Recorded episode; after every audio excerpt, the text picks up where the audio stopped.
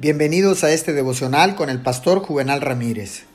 Ya es sábado, 24 de octubre del año 2020, y la palabra del Señor dice en el libro de Nehemías capítulo 8 versículo 8.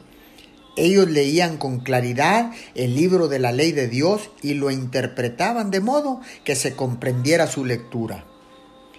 Como la casa de Dios es una casa de oración, la oración debería inspirar todo lo que se hace ahí. La oración pertenece a todo tipo de obra relacionada con la iglesia.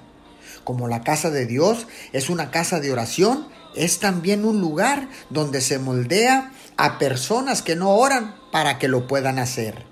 La casa de Dios es una escuela divina en la que se enseña la lección de la oración, donde hombres y mujeres como tú y como yo podemos aprender a orar y donde se gradúan y nos podremos graduar de la escuela de la oración. Oremos. Señor, en tu casa, papito Dios, aprendemos el arte de orar.